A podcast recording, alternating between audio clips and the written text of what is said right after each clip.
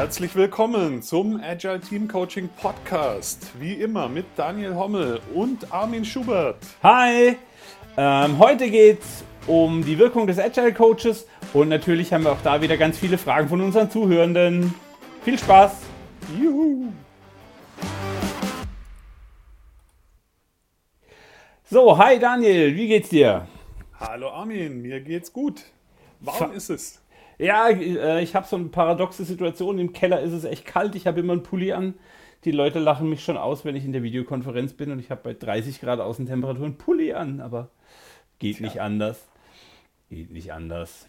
So ist das Leben im Sommer im Keller. Ich bin ein echtes Kellerkind. Was haben wir heute vor? Ähm, wir sprechen über die Wirkung des Agile Coaches. Wir haben noch ganz viel Feedback bekommen zu der letzten Folge. Äh, das greifen wir ein bisschen auf. Aber vorher machen wir immer Facts über die Caster, damit wir das nicht komplett vergessen.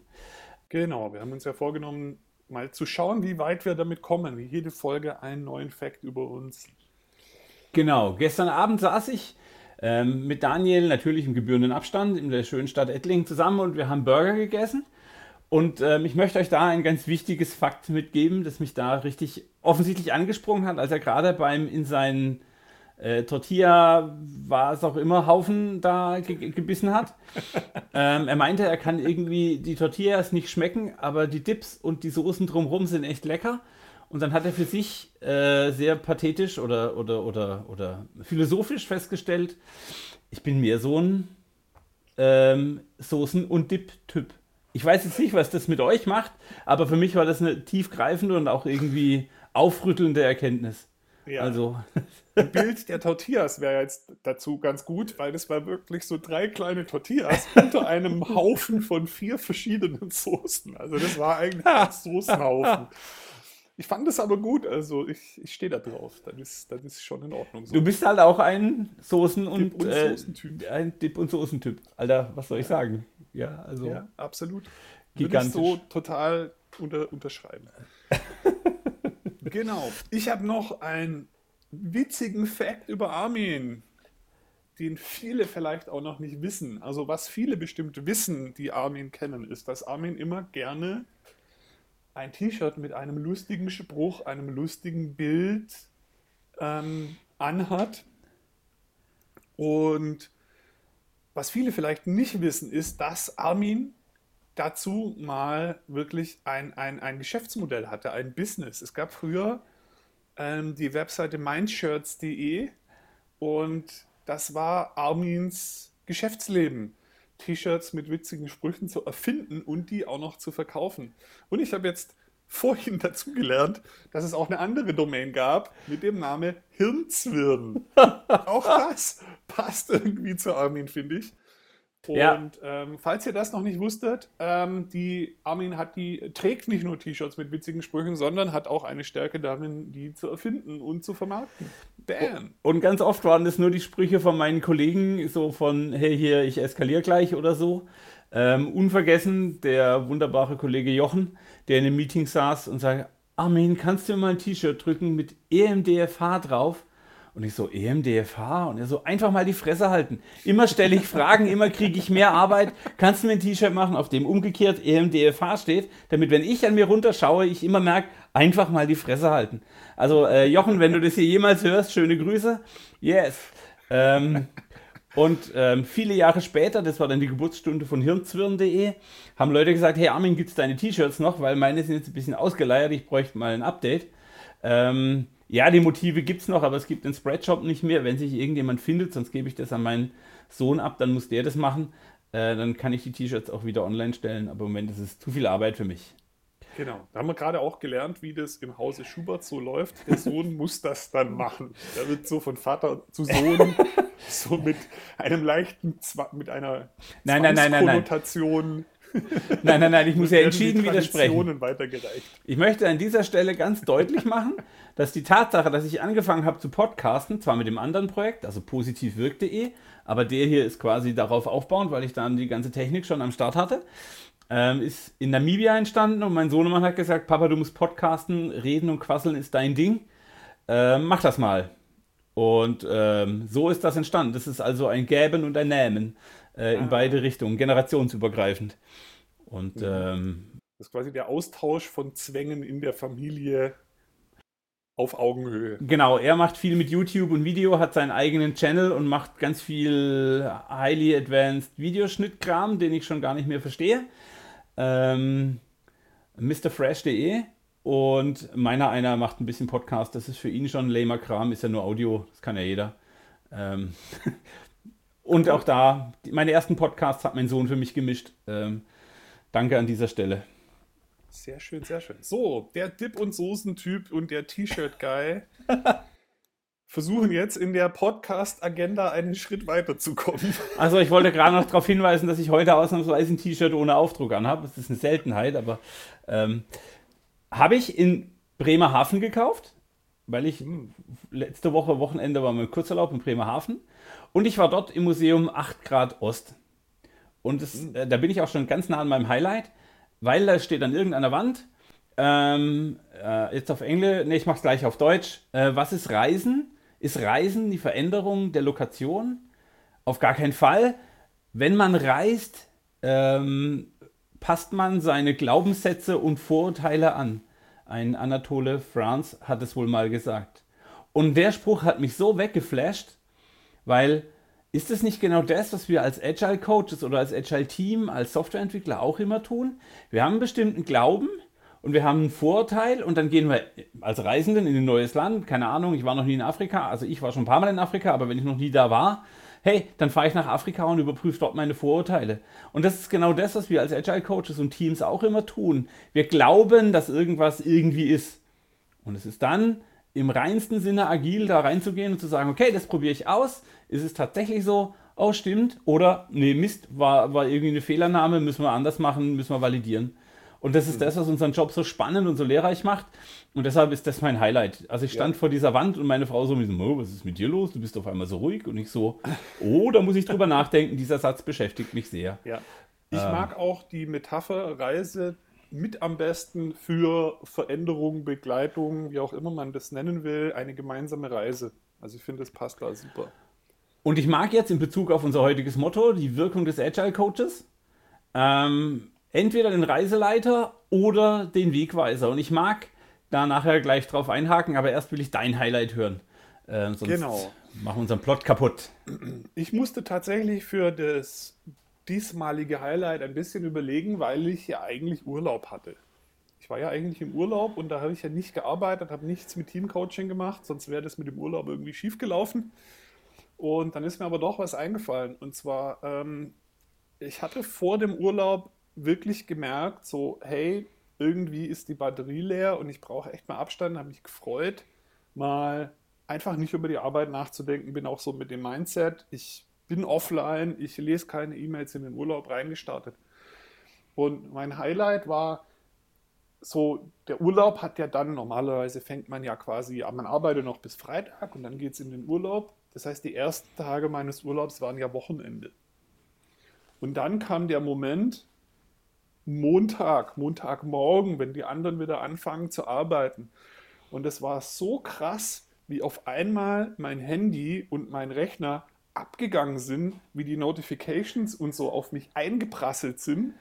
Und ich glaube, normalerweise hätte ich das gar nicht gemerkt, wie viel das eigentlich ist und aus wie vielen verschiedenen Richtungen da was kommt, wenn ich nicht eigentlich in dem Modus gewesen wäre, das geht mich jetzt gerade alles nichts an. Normal wäre ich ja jedem Eichhörnchen hinterhergerannt. Und der Moment war so geil zu realisieren, ich muss jetzt keine von den Notifications angucken, weil ich bin im Urlaub und alle wissen das. Und, ähm, und dann ganz bewusst einfach mal alles abzuschalten, wegzuklicken und quasi abzustellen, dass nichts Neues nachkommt, das Handy bewusst wegzulegen und so, oh, das war der geilste Moment im ganzen Urlaub. Der Montagmorgen, der, der Notification-Shitstorm und die Realis Realisation, das geht mich jetzt nichts an. Ich, ich darf jetzt Pause haben, ich darf mich jetzt zurücknehmen und ich brauche das ganz dringend. Und das ist geil jetzt. Ja, das war super. Was die Zuhörer und Zuhörerinnen jetzt gerade nicht sehen, ist, wie sehr Daniel mit den Händen Dinge von sich wegschiebt und Raum um sich herum schafft. Ich habe eine Videokonferenz mit ihm, ich kann das sehen. Das ist wirklich spannend, weil er das auch körpersprachlich macht. er schafft sich da einen Freiraum um sich rum. Es hat Ja. fast von, also ein bisschen sieht es aus wie Brustschwimmen. Ähm, so, ich, ich schaffe Raum vor mir, in dem ich Platz habe, in dem ich mich erholen kann. Und ähm, Genau. dafür ist Urlaub da. Ich finde das echt schön und Genau. Und die, die, die tiefere Erkenntnis, die da drin steckt, ist halt, man muss wirklich nach sich selbst gucken und auch als Coach, der sich immer um die anderen kümmert, immer wieder aufpassen, dass man auch nach sich selbst schaut, weil wenn es einem selbst nicht mehr gut geht, kann man sich auch nicht mehr gut um die anderen kümmern. Und ähm, ja, Im, also Im Rettungsdienst, also ich war früher mal so Sanitätshelfer oder so, äh, da gibt es die wichtige, wichtige, wichtige Regel, äh, Selbstschutz vor Fremdschutz, weil es ist niemandem geholfen, wenn der Helfer neben dem Patienten zusammenbricht. Dann hat keiner was gewonnen, weil dann kann niemandem was tun. Ja. Das heißt, deshalb gibt es ja auch, ähm, ich war auch Brandschutzhelfer und so in meiner ersten Firma und ähm, bei der Feuer, das ist mir bei der Feuerwehr klar geworden. Ähm, wenn du dir nicht ganz sicher bist, dass du denjenigen, den du raustragen willst, auch wirklich raustragen kannst, musst du gucken, dass du rauskommst, den anderen da liegen lassen und dann der Feuerwehr sagen, wo er ist, denn sonst findet die Feuerwehr den halt viel später, wie wenn, als wenn du sagst, hey, da oben in der Toilette ist jemand, ich weiß, dass der da liegt, ich weiß auch, dass der von alleine nicht mehr da wegkommt, bitte geh zuerst dahin, dann hast du dem viel, viel mehr geholfen, wie wenn du dich auch in Gefahr bringst und ihr dann beide irgendwie auf Genau. dem Weg scheitert. Also Und Selbstschutz vor Fremdschutz. Der agile Coach, der nur noch auf den Felgen daherkommt, überhaupt nicht mehr aufmerksam ist, überhaupt nicht mehr voll aus seinen Ressourcen schöpfen kann, der hilft einem, einem Team, was auch total im Stress steckt, wahrscheinlich auch nicht mehr so viel. Und deswegen ist es, glaube ich, eine gute Erinnerung an uns alle, dass wir immer wieder bewusst nach unserem eigenen Batteriestand gucken und gucken, wie fähig wir gerade überhaupt sind, anderen zu helfen. Ja. Cool. Bringt uns zur Folge, äh, zum, zum Titel der heutigen Folge, die Wirkung des Agile. Coaches. Genau, Ähm, die Wirkung wir haben- agilen Coaches. Wir haben letztes Mal über, wie findet man Agile Coaches und äh, wie werde ich Agile Coach äh, gesprochen. Und ein paar unserer Beta-Zuhörer haben uns schon Feedback geschickt. Äh, in diesem Fall war es der Markus, der gesagt hat, was ist denn das für ein schwammiger Scheiß? Also das hat er so nicht formuliert, aber letztlich meint er das so, weil, ähm, hey, das ist ja, da- das ist nicht messbar, das ist nicht belegbar. Was meine ich jetzt damit? Ähm, Ja. Ich muss halt mit den Leuten reden und dann muss es passen. Was ist denn das für eine Anleitung? Und da hat er natürlich völlig recht, wenn er sagt, hey, das ist ein bisschen schwammig für äh, eine Empfehlung. Ähm, Ja, und es bringt mich dahin, wie findest du denn raus, dass du ein guter Agile-Coach bist? ja, genau. Und leider ist es, es muss auch so schwammig bleiben, weil es gibt nicht das Rezept. Also man kann sich verschiedene Sachen angucken. Der, der CV und alles ist wichtig, Zertifikate, alles super. Oder Nicht-Zertifikate auch super. äh, ähm, Aber am Ende ähm, ist das Rausfinden, ob man zusammenpasst, einfach jedes Mal ein bisschen anders. Und man, ich glaube, dass das Einzige, was man planen kann, ist, ist sich genug Zeit dafür zu nehmen. Und das wichtig genug zu nehmen und nicht zu versuchen, das mit irgendeinem schnellen Meeting oder mit einem schnellen Kennenlernen abzukaspern. Ähm, ich glaube, wenn man sich wirklich, wenn man wirklich bereit ist, da ein bisschen mehr Zeit zu investieren, dann wird es auch besser. Und das ähm, mehr, mehr kann ich dazu nicht mitgeben. Und ich glaube, aus meiner Perspektive sagen zu können, dass es ganz selten durch die messbaren Parameter entscheidbar ist, als viel mehr und viel häufiger und viel schneller durch die nicht messbaren. Also ähm, um, diesen, um dieses Thema, wie finde ich einen Agile Coach äh, zuzumachen, ich glaube, jemand, der mir sympathisch ist und der irgendwie das Problem verstanden hat oder der durch seine Fragen zeigt, dass er neugierig, wissbegierig und vielleicht auch ein bisschen Interesse an dem Thema hat, das das Team gerade hat, ähm, ist viel, viel wertvoller als jemand, der ein Zertifikat in dieser Ecke hat oder der halt eben nachweisen kann, dass er schon auf 23 Kursen der Scrum Alliance war und drei Tage lang nicht eingeschlafen ist. Ähm, Also hier, ich möchte mich jetzt nicht mit den Trainerkollegen anlegen, aber letztlich sagen ganz viele der Zertifikate der Scrum Alliance aus, du wirst drei Tage wach geblieben. Ähm, Ja. und wir haben geile Trainings und ich weiß von den Kollegen, dass die echt spannende Sachen machen. Ich weiß aber auch, dass es da draußen am Markt Leute Genau. gibt, die einfach absitzen. Und das ist Und dann grauenhaft. weiß ich, dass der ein gutes Methodenwissen hat und dass das dem ein guter Trainer beigebracht hat. Aber ich weiß trotzdem nicht, wie der sich im Alltag verhält. Und das lerne ich nur über das Gespräch und über gute Fragen und über Zeit investieren.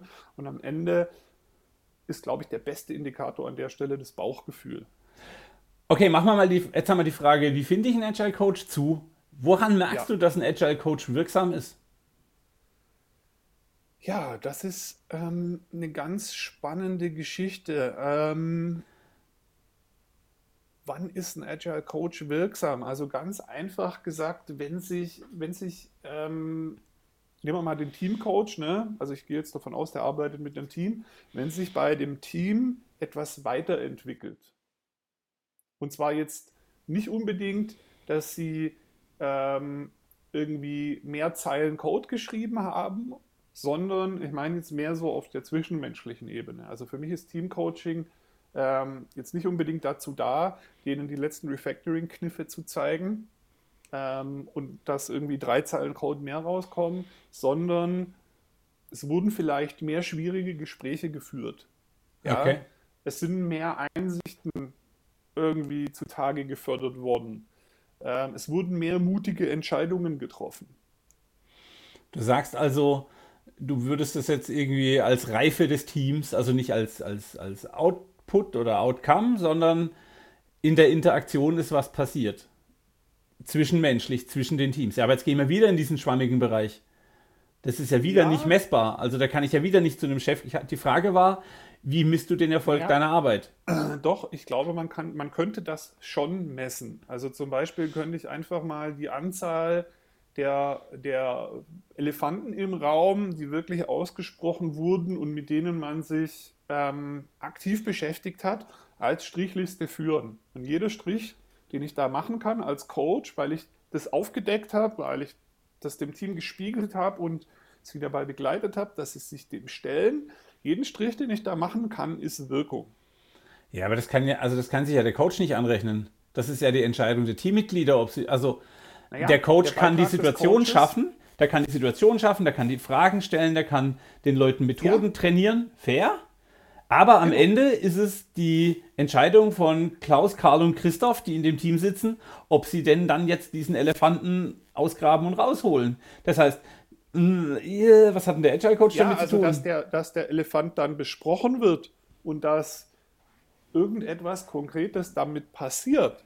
Das ist der Beitrag der, der Teammitglieder oder der Menschen, die diesen Konflikt haben. Aber dass vielleicht diese Situation geschaffen wird, dass das überhaupt erstmal sichtbar wird und die überhaupt erstmal den Anlass bekommen, das sehe ich schon als die Wirkung des Coaches. Also der Coach ist dazu da, aufmerksam zu sein, mitzubekommen, oh, da könnte was sein und da mal drauf zu zeigen. Und jedes Mal, wenn ich da drauf gezeigt habe, darf ich wieder einen Strich in meiner Wirkungsliste machen.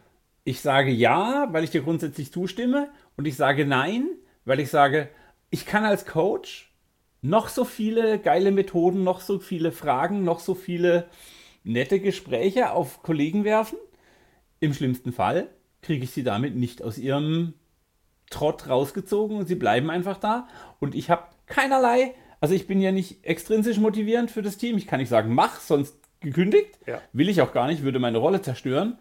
Sondern ich bin intrinsisch motiviert. Das heißt, ich versuche durch Geschichten, durch, ich mache das Ziel klarer, ich mache den Weg dahin deutlich, ich mache den Outcome deutlich, ich feiere die bereits vorhandenen Erfolge, ja. bla bla bla. Dieses ganze Zeug, was ich so jeden Tag mache. Aber am Ende stehe ich doch da und denke, ich kann es genau, nicht, ja ich genau nicht ändern. Wie, das ist ja genau gleich wie das, was ich gerade gesagt habe. Die machen das Ziel klarer. Du lieferst den Anlass dafür. Ja, das ist ja auch so, dass die es eigentlich am Ende tun. Deswegen kannst du dir es nicht so richtig anrechnen. Du kannst dir aber anrechnen, die Situation dafür geschaffen zu haben. Und das Verrückte an diesem Jobcoach ist halt, dass du deinen Job eigentlich richtig machen kannst, und wenn das Team aber diesen Input, diese, diese Impulse nicht annimmt, passiert eben trotzdem nichts. Also du kannst eigentlich alles richtig machen und trotzdem keine Wirkung haben, weil da kein persönlicher Match da ist, weil das Team dich nicht leiden kann, weil du der falsche Typ für das Team bist oder so.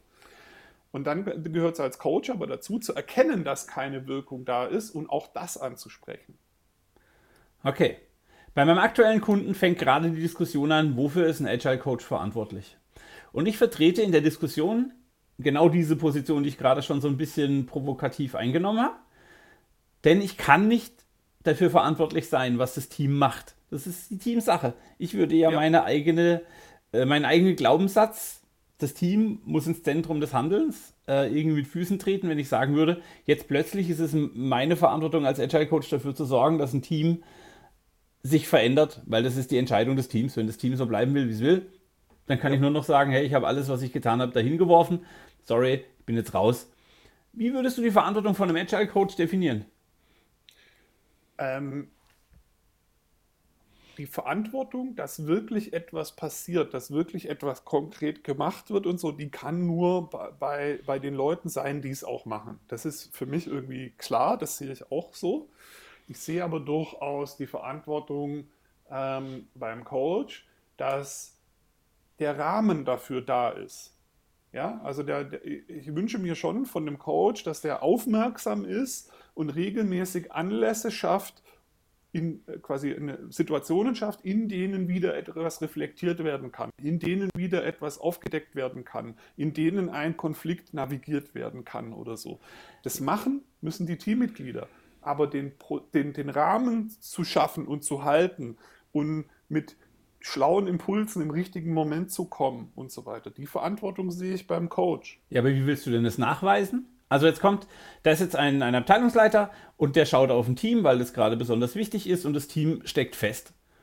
Und jetzt kommt ein Coach, der mit all seinen Methoden auf dieses Team drauf wirkt oder mit dem Team wirkt oder in dem Team wirkt. Ich versuche es mal freundlich zu formulieren. Mit dem Team die Situation erarbeitet. Aber das Team bewegt sich nicht in der einen Sache, die für den Vorstand oder den Bereichsleiter attraktiv ist. Mit welcher, mit welcher Rechtfertigung kann jetzt der Abteilungsleiter herkommen und sagen, hey, Coach, du bist eine Pfeife, du kommst deiner Verantwortung nicht nach. Oder der Agile Coach sagen, hey, ich habe alles getan, was in meiner Macht steht, mir geht nicht. Also wofür bin ich denn dann verantwortlich? Weil ich kann, ich kann ja nicht. Also klar, ich stifte den Rahmen, ich moderiere den Konflikt, ich moderiere den Prozess, vielleicht visualisiere ich noch ein bisschen die Ergebnisse von den Gesprächen. Ja. Ich bin prozessverantwortlich. Ich sorge also dafür, was ich, dass sich was ändert. Aber das ist doch zu dünn, oder? Ja, also ähm, ich glaube, ein Indikator ist da schon, wie oft wurde es auch vielleicht mal ein bisschen unangenehm. Also ich meine jetzt gar nicht, dass der Coach ständig mit irgendwas, was weiß ich, kritisiert und bla, aber wie oft haben wir denn durch das Dasein des Coaches uns Dingen gestellt, die vielleicht nicht so super Komfortzonen kuscheln sind. Also mal, wie oft sind wir denn auf, aufgrund der Impulse des Coaches mal ein bisschen aus unserer Komfortzone gelockt worden? Aber das kannst doch nicht dem, also das kann ich doch dem Bereichsleiter nicht sagen. Ich kann doch, da würde ich doch, wenn ich, ich, ich schaffe in der Retro eine Situation mit der Frage, hey, gefällt euch der Zustand, in dem ihr gerade seid? Das wäre so eine typische Frage, mit der ich ein bisschen provokativ an den kristallinen Formen im Team rütteln würde. Ja, dann stellt das Team fest, hm, Onkel Armin hat recht, blöd, wir haben uns irgendwie in eine Ecke manövriert, in die wir nicht wollen.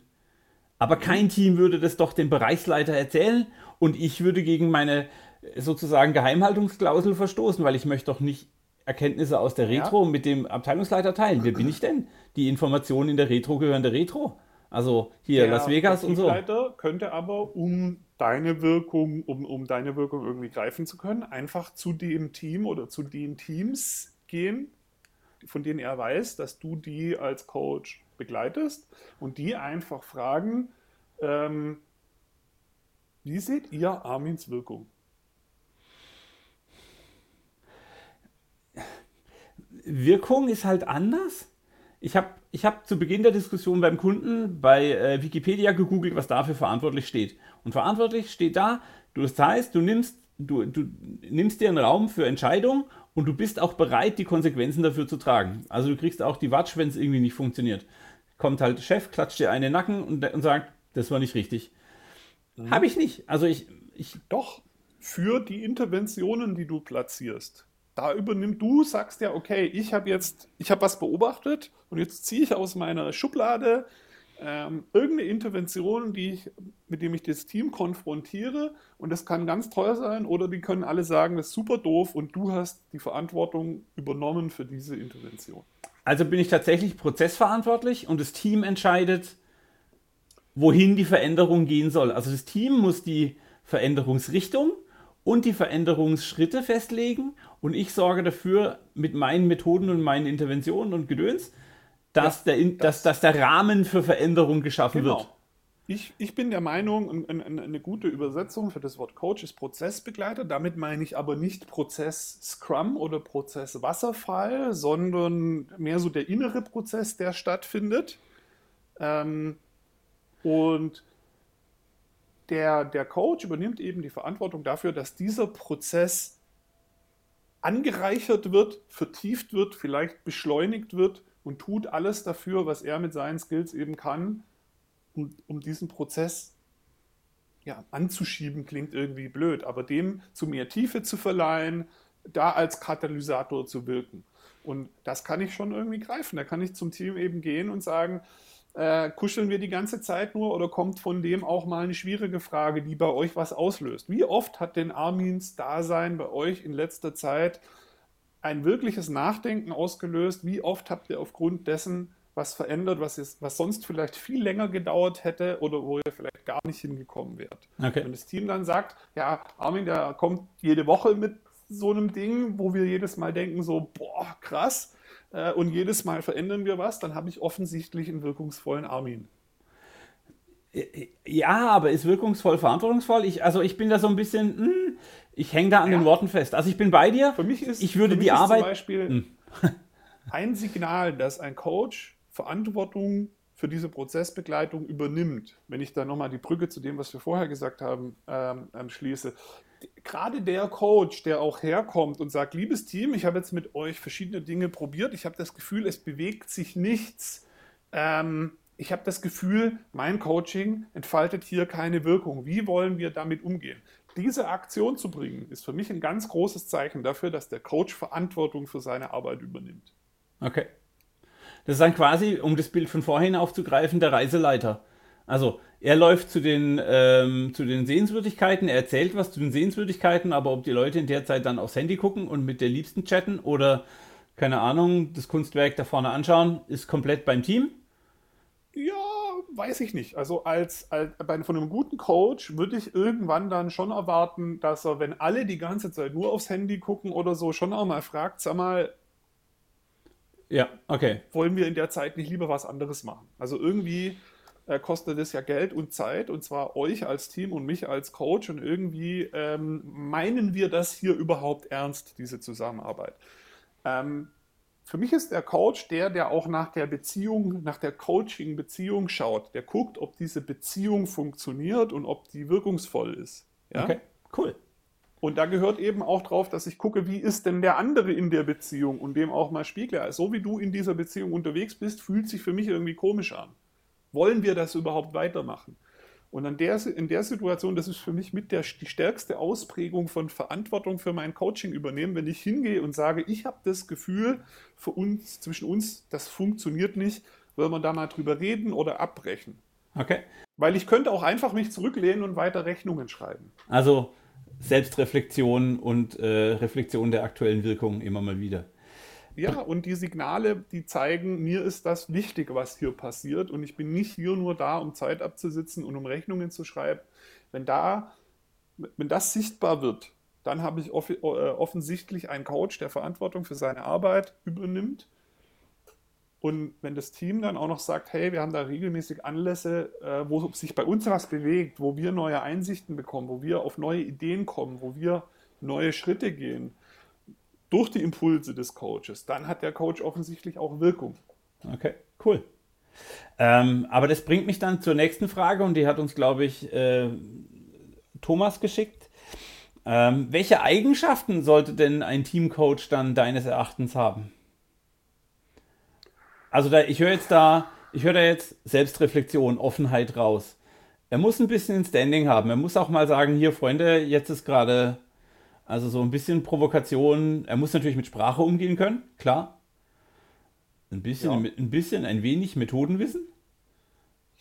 Ja, also Methodenwissen gerade beim agilen Coach ist natürlich wichtig, wobei das ja auch nicht überraschend ist. Also wenn ich mir einen ADHS-Coach hole, dann erwarte ich auch, dass der weiß, was ADHS ist und da so ein paar Modelle vielleicht zu im Kopf hat und da gut drüber reden kann. Ja. Und es vielleicht auch erklären kann, was da im Hirn passiert oder so. Oder bei einem Karrierecoach erwarte ich auch, dass der Ahnung von HR hat und Ahnung von Bewerbungsgesprächen und Ahnung von XY. Das ist also irgendwie Standard, würde ich sagen. Ähm, ja, okay, wir, wir, haben, wir, haben, wir hatten letztes Mal ja schon diesen Punkt, dass man als Agile Coach auch viele Rollen einnehmen kann. Also ähm, ich bin Scrum Master. andere Coach auch. Ja, genau. Also ich muss als Coach in der Lage sein, in verschiedene Rollen zu springen. Äh, mal bin ich Personal Coach, weil ich ein 1 zu 1 Gespräch habe. Mal bin ich Team Coach, weil ich eine Moderation mache. Mal bin ich Konfliktmoderator und bin noch mal ein Stück weit neutraler. Und mal bin ich einfach nur Prellbock und, und genau. höre mir erstmal den Rant meiner Teamkollegen an. Okay? Was wäre, also lass uns einfach, ich mag die Frage, welche drei Eigenschaften sollte ein Teamcoach deines Erachtens haben? Was sind die drei Eigenschaften, die du bei einem Teamcoach oder ja doch bei einem Agile Teamcoach suchst? Welche drei?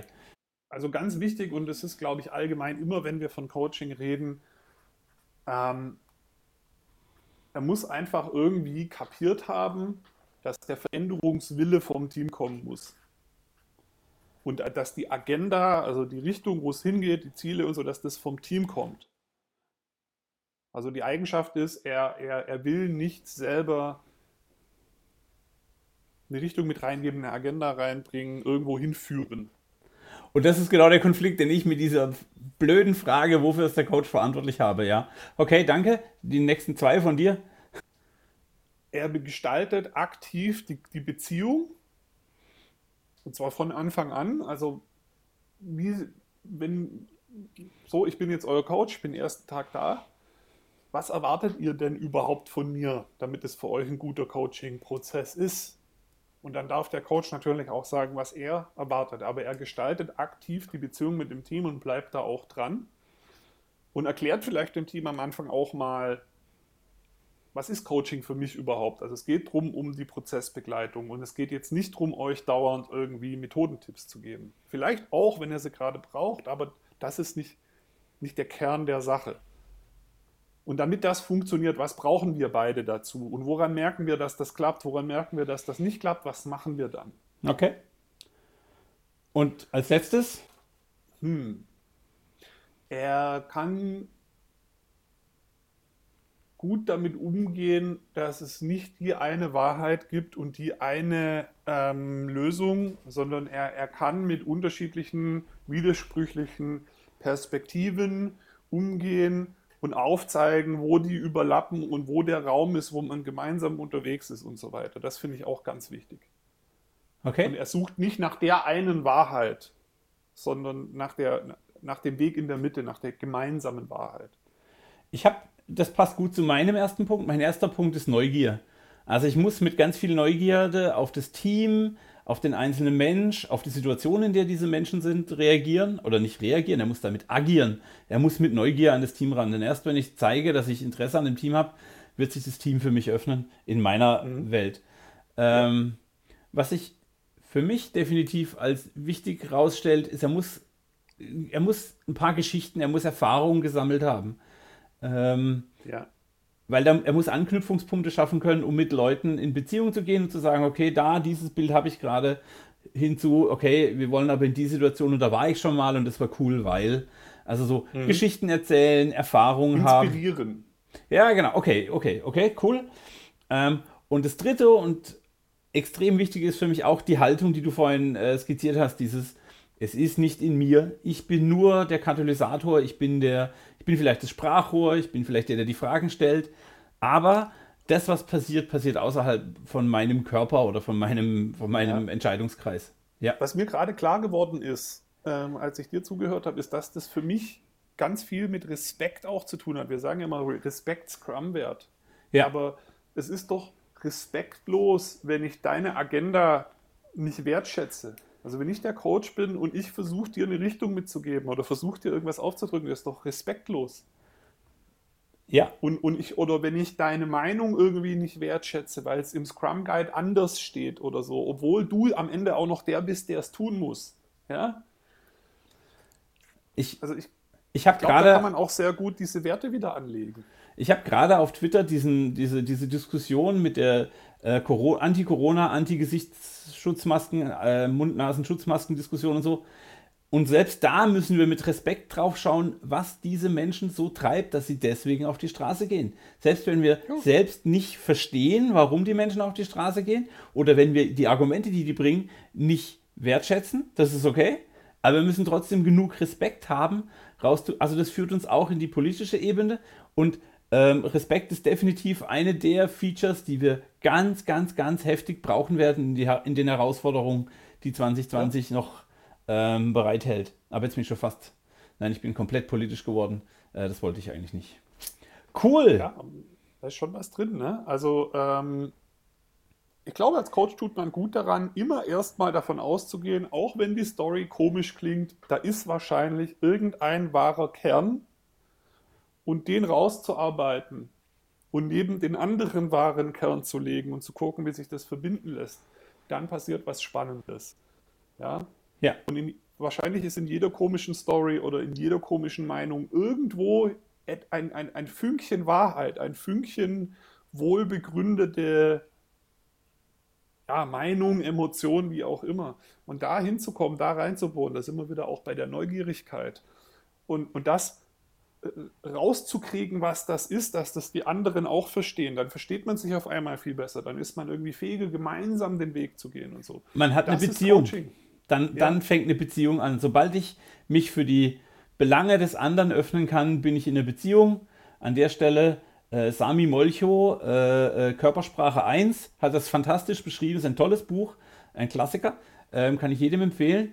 Und da ist dann Beziehung ähm, entstanden. Ja. In dem Moment, wo ich mich öffne und respektvoll damit umgehe, was der andere überhaupt will oder was genau. ihn treibt. Und das okay. sind wir auch wieder bei dem, bei dem Punkt ähm, oder eine nette Brücke zu dem, was wir in der letzten Folge irgendwie, glaube ich, mitbesprochen haben, dieses Selbstmanagement des Coaches. Ich muss es dann halt auch schaffen, auch wenn ich eigentlich andere Meinung bin, diese Meinung zuzulassen, wertzuschätzen und damit weiterzugehen.